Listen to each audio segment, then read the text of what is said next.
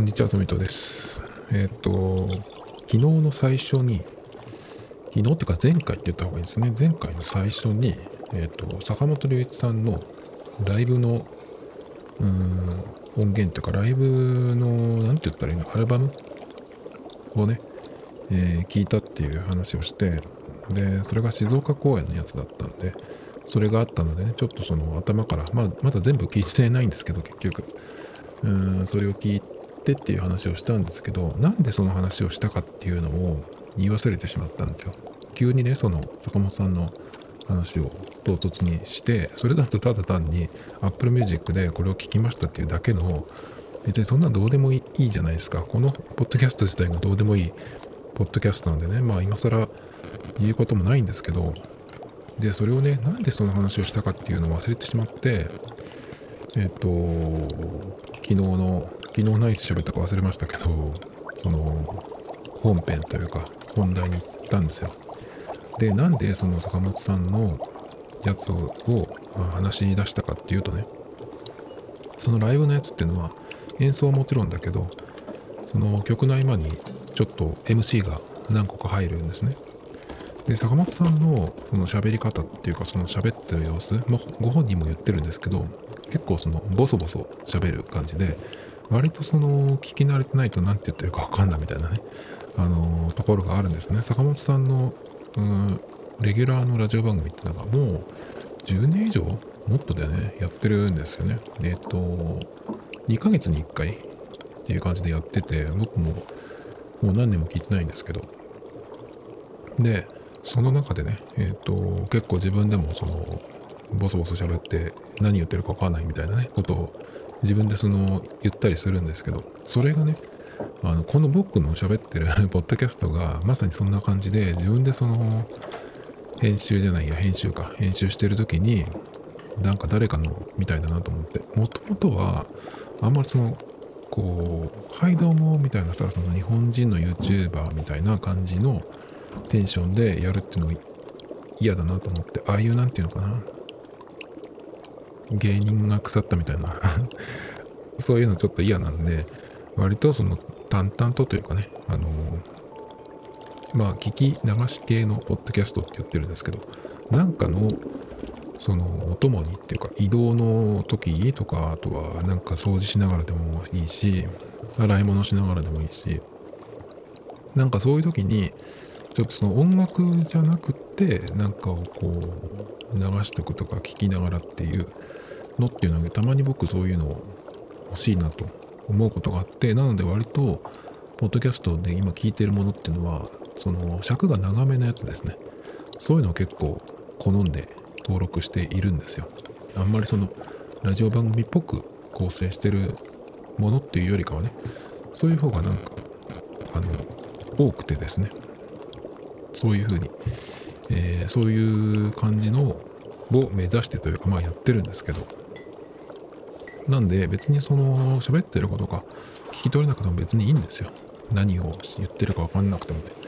まあ、そんなポッドキャストに需要があるわけがないんですけど、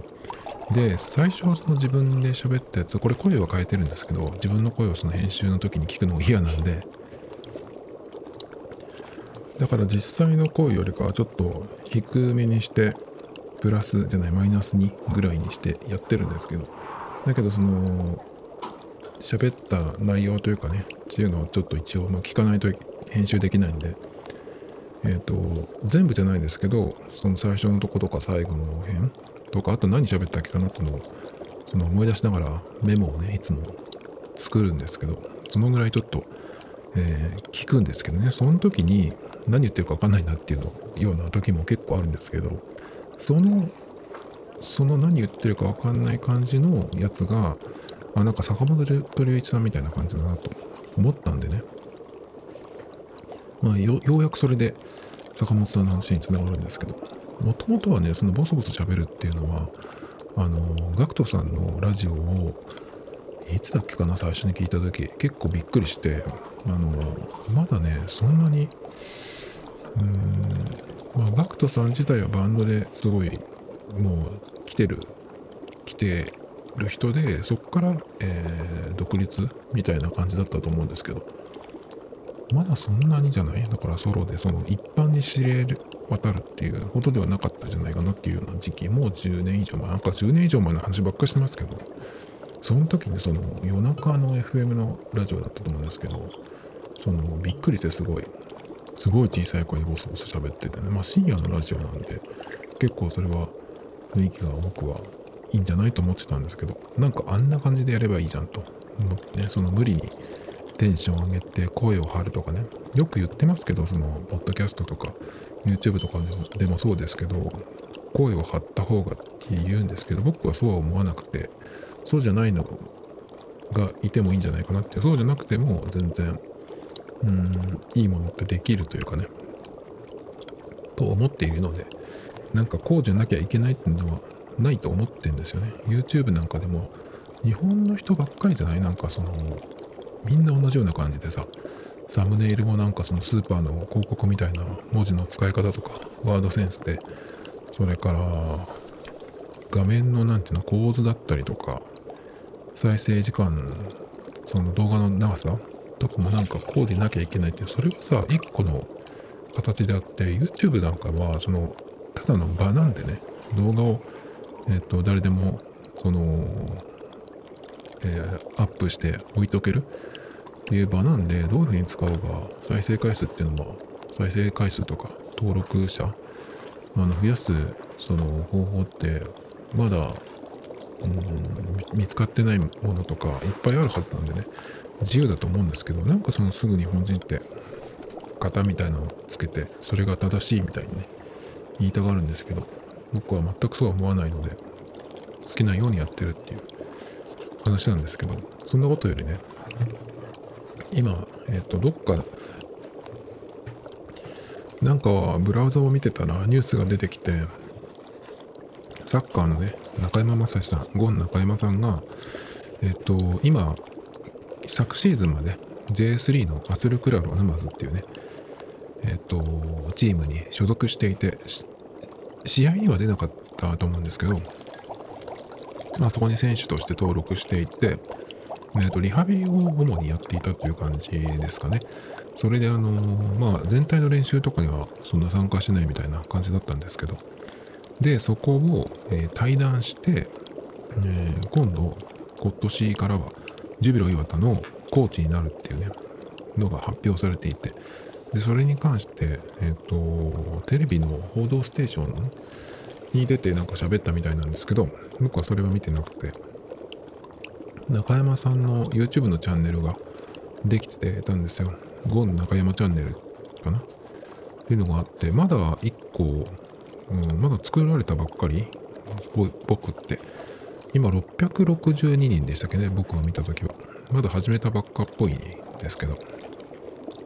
まあすぐにね、行くでしょう。きっと。数字的にはね。で、そこでね、そのまあ経緯だったりとかなんかそのうーんどんな感じかみたいな話をしていて一通り見たんですけどまああの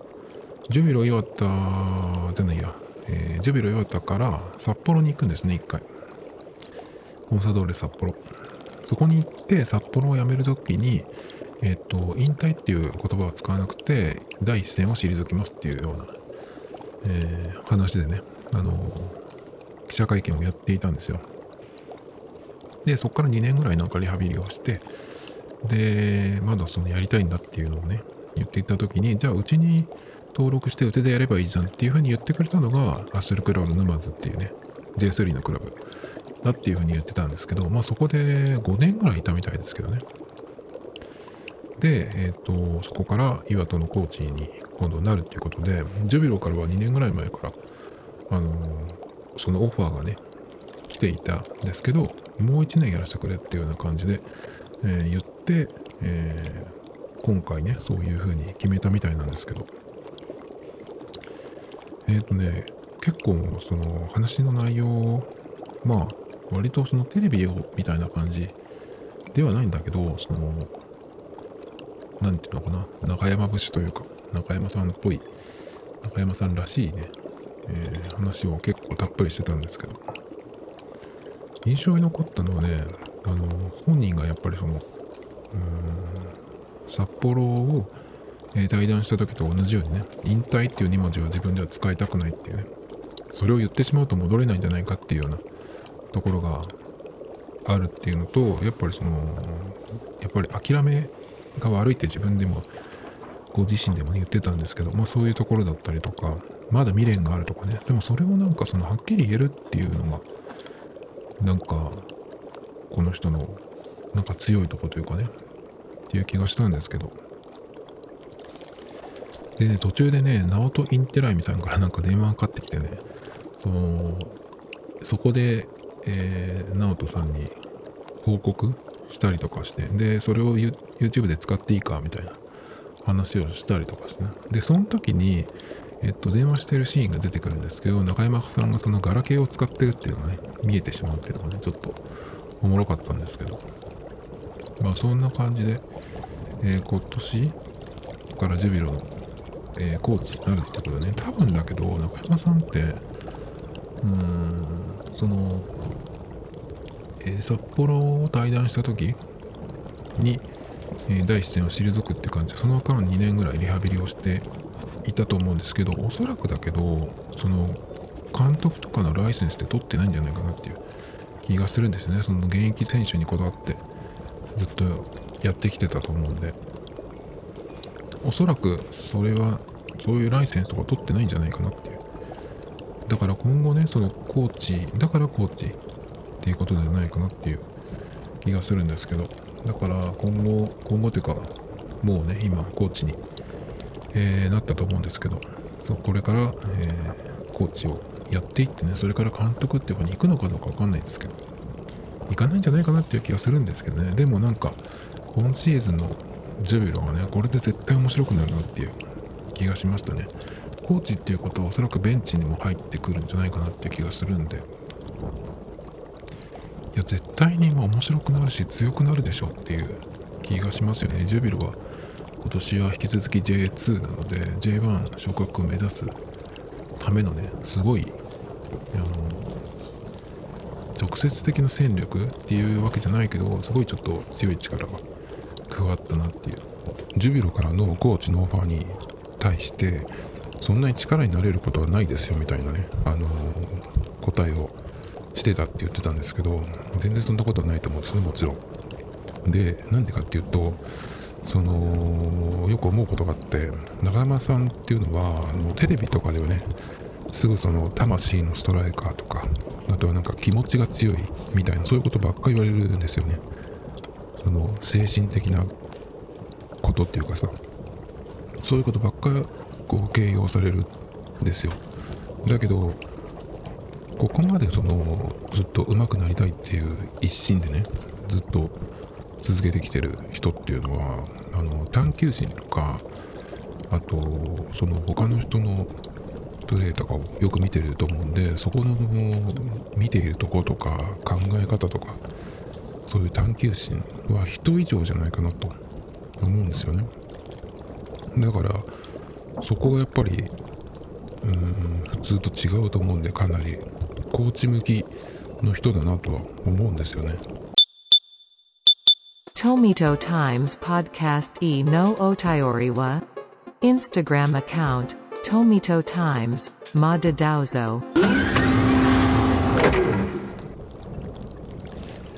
で、今日はですね、何を喋るかっていうと、これも1か月以上前に、えー、見つけたネタというか、話なんですけど、ある、えーと、六本木だっけかなこれ。のしゃぶしゃぶ屋のお話なんですけど豚組しゃぶワンっていうところがあって豚組っていうもうこれでも10年ぐらいまたまた10年前だ。えっ、となんかそのツイッターが結構日本で盛り上がった頃最初に。まだ本当に全然知らない人とかと普通に喋ったりとかねそれこそなんかそれでオフ会とかを気軽にやっていたりとかした頃ですよね。それであのアプリとかももっと自由で今みたいにその API がどうのこうのその制限がなんとかとかなかった時代でねまあいろいろあったその自由だった時代ですかね Twitter 的には。その時にこれのその豚組っていううん、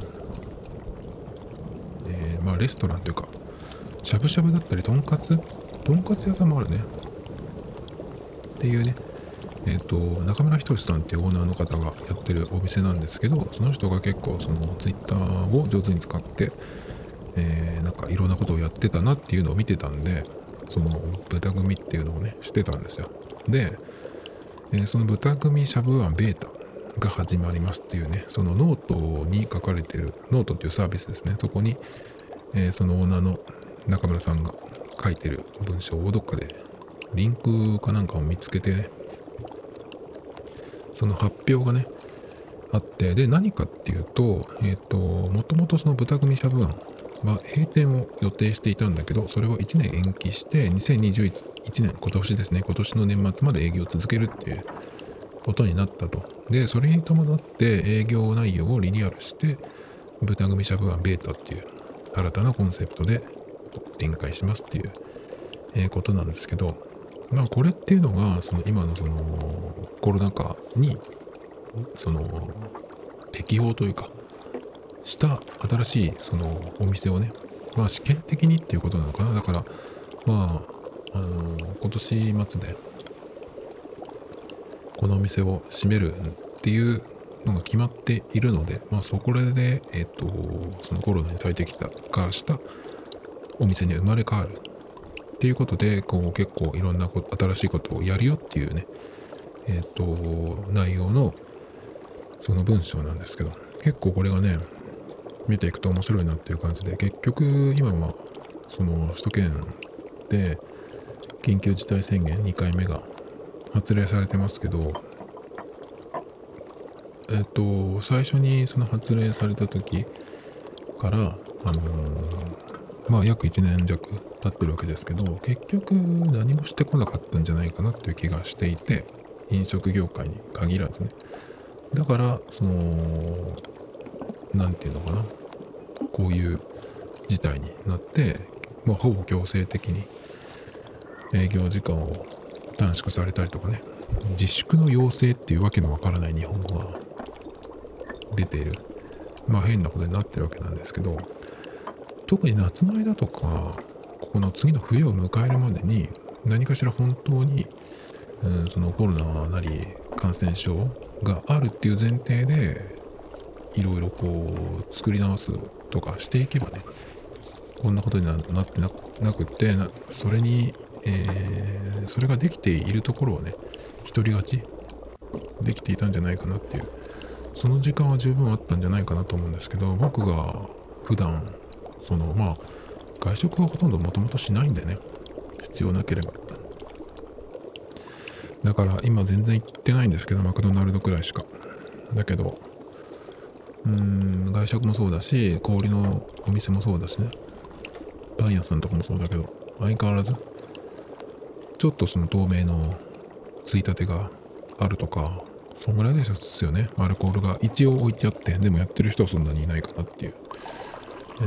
ー、あとは体温を測る？ピットおでこに、まあ、僕も毎日やられてますけどあれなんかもう結局そのおでこにピッてあのピストルみたいなやつでやるやつ。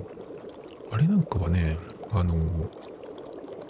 違くないその体温っていうのが結構あってあれはあんまり信用できないなっていう気がするんですよね。あのピッてやるやつとそのそれ以外に他のところではねあの入り口にサーモグラフィーがあってで自分がその自分の姿が映っていて今何度っていうのが出るんですけどあれだと僕大体その外から入ってきた時35度台なんですね。だけどこの間そのピッてやるやつでやったら36.5度。まあそれでも平熱ですけど僕だったら普段の感じだったらちょっと高いなっていう。でも自分のこう触った感じは全然むしろ冷たいぐらいの感じなんでね。その辺も適当だなっていう。全てにおいて結構適当な感じでねこの1年ぐらいやってきてだから誰もほとんど何も変えてないんじゃないかなと思っているんですよね。なのでこの豚グリしゃぶンの、まあ、ベータってなってますけどそのコロナに最適したお店をまあ1年ですけどねその、まあ、試験的にやってみようっていうことでね。えその内容が結構ね面白いなと思っていてまあ、順を追ってねそこに書いてあるのをちょっとこう読んでいくんですけどまず何を変えるかっていうと全席個室にしますっていうことでまあ今までは違ったと思うんですけどちゃんとこう仕切りのある綺麗ですけどねすごく。あのーえー写真も載ってるんですけどまずはだからこの、えー感染リスクを気にせずに過ごせるお店にするっていうことで、えー個室にするっていうことですね。えー大広間エリアっていうのもあったみたいなんですけど、そこを閉鎖して個室エリアのみで営業を継続する。で、それから、えーお客が席を選べるようにする。普通だったらレストランとか行くと、えっ、と、そこの入り口でね、何名様ですかって言って、2人ですって言うと、その、じゃあお席までご案内しますっていうのが普通の、えサービスのある飲食店、レストランだと思うんですけど、これが自分で選べるっていうね。これはどういうふうにやるかっていうと、その予約をするときに、まあウェブから予約するんですけど、どこの席にするかっていうのを、それは自分で選ぶんですけどね。えっ、と、常識、えっ、と、その、お店側の今までの常識からすると、そのお店側があのスムーズにねこうオペレーションしていくっていうためにはねそのどこにどのお客さんを入れるかっていうのは大事だったと思うんですけどそうじゃなくて、えーどこの席に座るかっていうのも自分で選ぶっていうことができるという感じですね。えーそれから予約はオンラインのみでの受付としますっていうことですね。まあなのでその席のそのなんていうのお店の、うん、間取りみたいな見取り図を見てそれで、えどこの席っていうのに選ぶっていう感じみたいですね。実際そのちょっとその予約画面を見てみましたけど分かりやすく、何人テーブルっていうのがね分かりやすくなっていってそんなにたくさんではないんですけど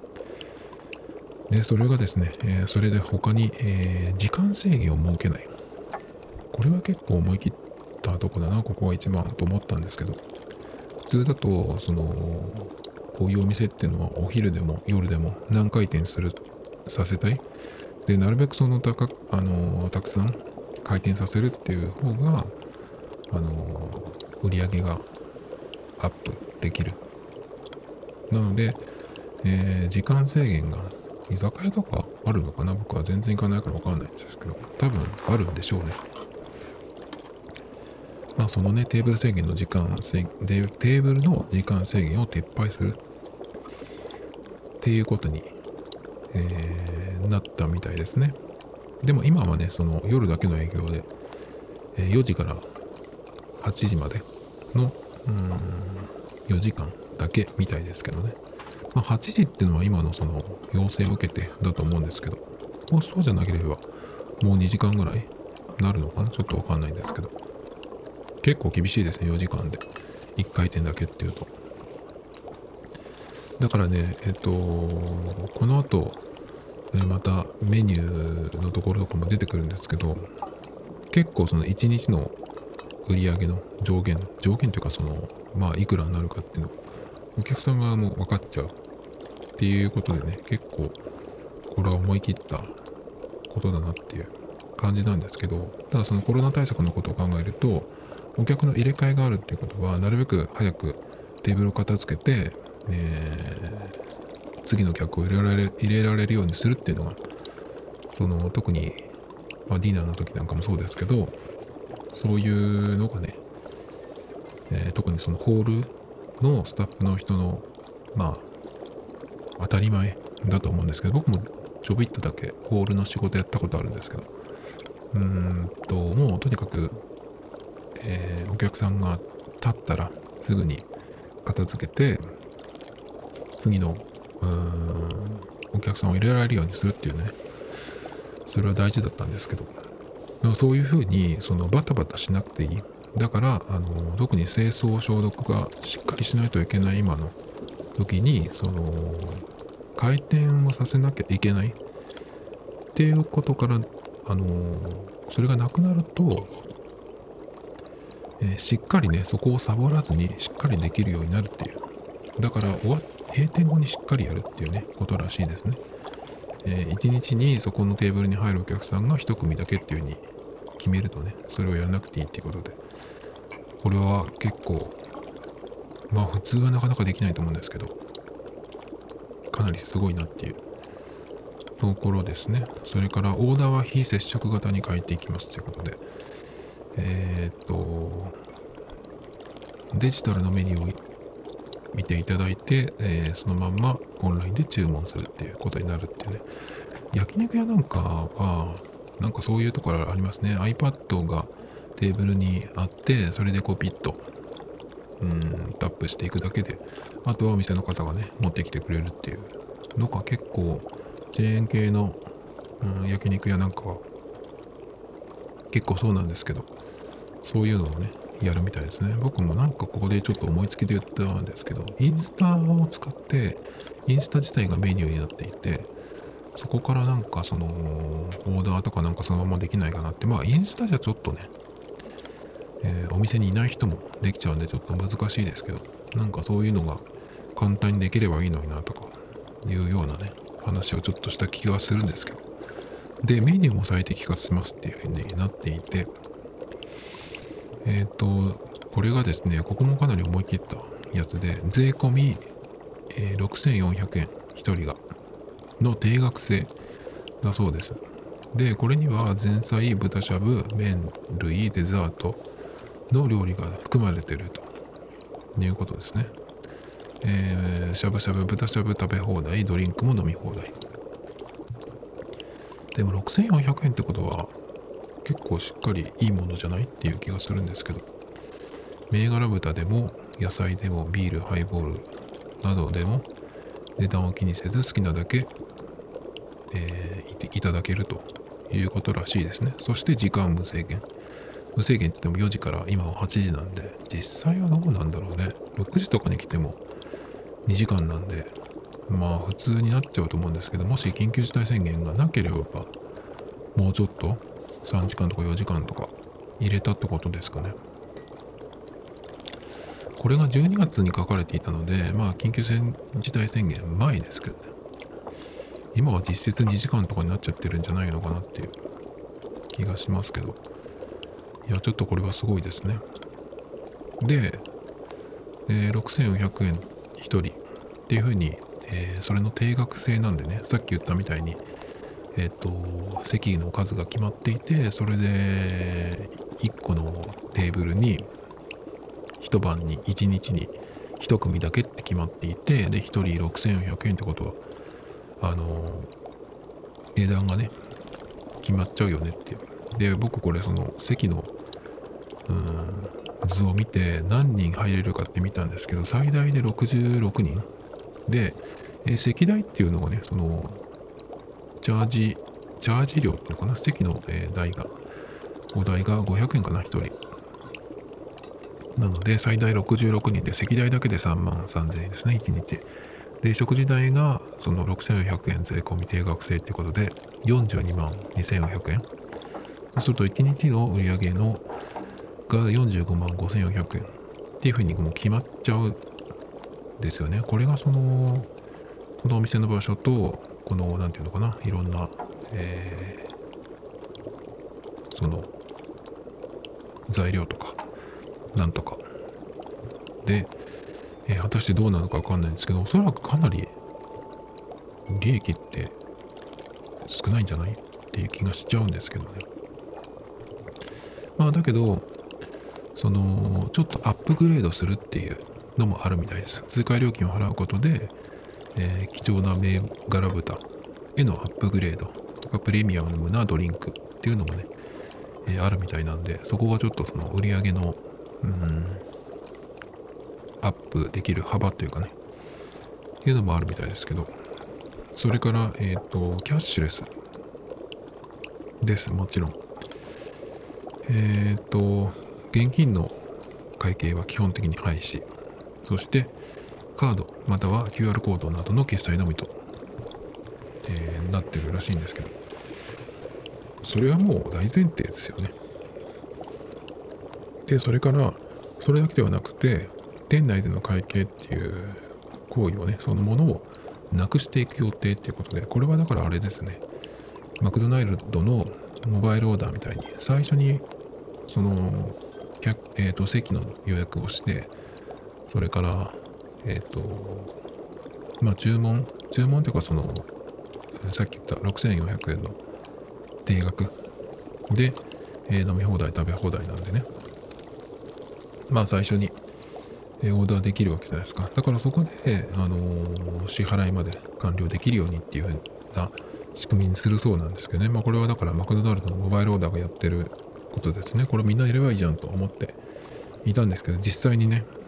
やってくるお店が出てきている。まあもしかしたら他にもあるかもしれないですけどやってるところがね。それで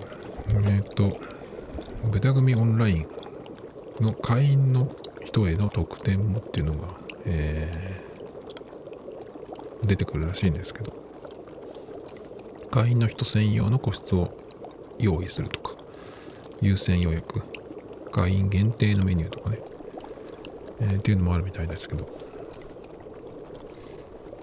でえっ、とこれをやることのメリットっていうのも書いてあってでお店の握っていた権利を逆にその手放すっていうそのリニューアルらしいんですよね。だからこれがえっ、となんだっけその席を選ぶっていうのがのも何を食べるかっていうのもお客さんが全部決める。っていうのがでかなりその今までの、うんえーやり方とだいぶ変わるらしいんですけどね。そういうちょっとこううんのを試しに大胆にやるっていうみたいですけどね。えーだからこれをやることでお店側の排斥業務がなくなってテーブルを回転させなくていいんでその何て言うのかな？こここに書いてあるやつは高度なテーブルマネジメントのシステムが不要になる。オンライン予約がメインになるので電話応対の業務負荷も大幅に解消される。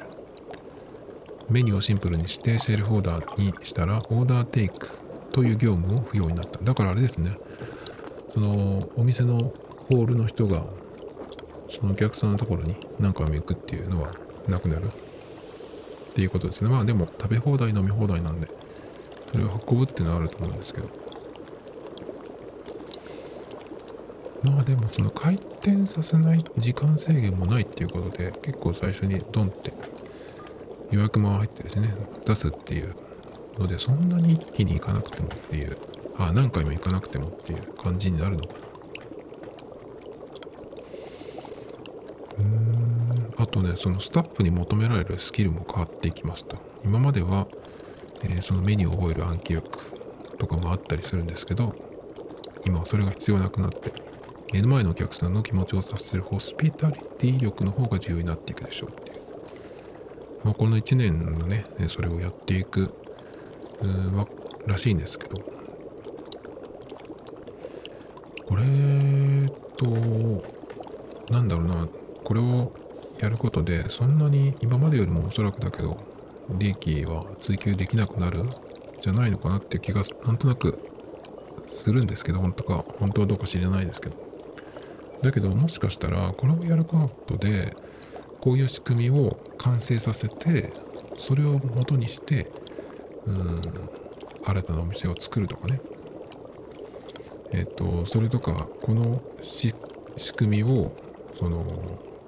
売っていくとか。フランチャイズ的なものとかねあとはそのコンサルみたいな感じで、えーやっていくっ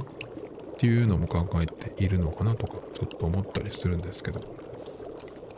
こういうのもなんか柔軟にねあの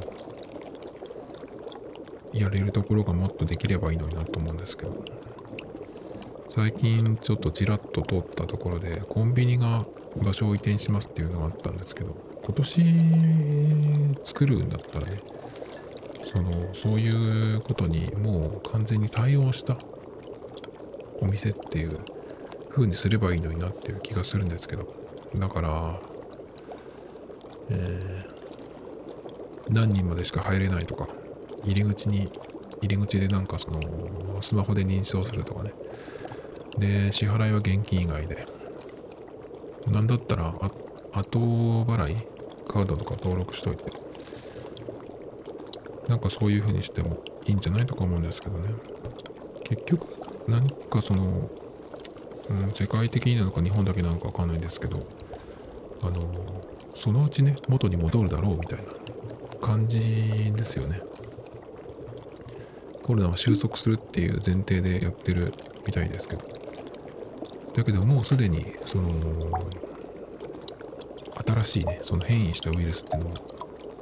え確認されてるし。ずっとねウイルスっていうのは形を変えて、えー残るというか付き合っていかなきゃいけないものになってしまっているので。だからこういうことをいろんな、あのー企業なりお店がやっていくとそれが本当のニューノーマルじゃないかなっていう気がするんですけどなんかマスクしてるとかアルコールとか検温ぐらいでねニューノーマルって言ってもそれはなんかうんと継ぎはぎしただけっていうような感じでね。全然僕はニューノーマルーマルっていう感じはしてないんですけどだからこの、うん、豚組のねかなりその思い切ったなかなかねこれは真似するっていうのは難しいと思うんですけどねここの場合はそのお店をあと1年で閉めるっていうその、えーゴールというかそれが決まっているからやれるっていうのもあるかもしれないですけどなんかこういうのがもっと出てくるといいなと思いましたけどね Tomito Times Podcast. This program was broadcasted you. Anchor FM.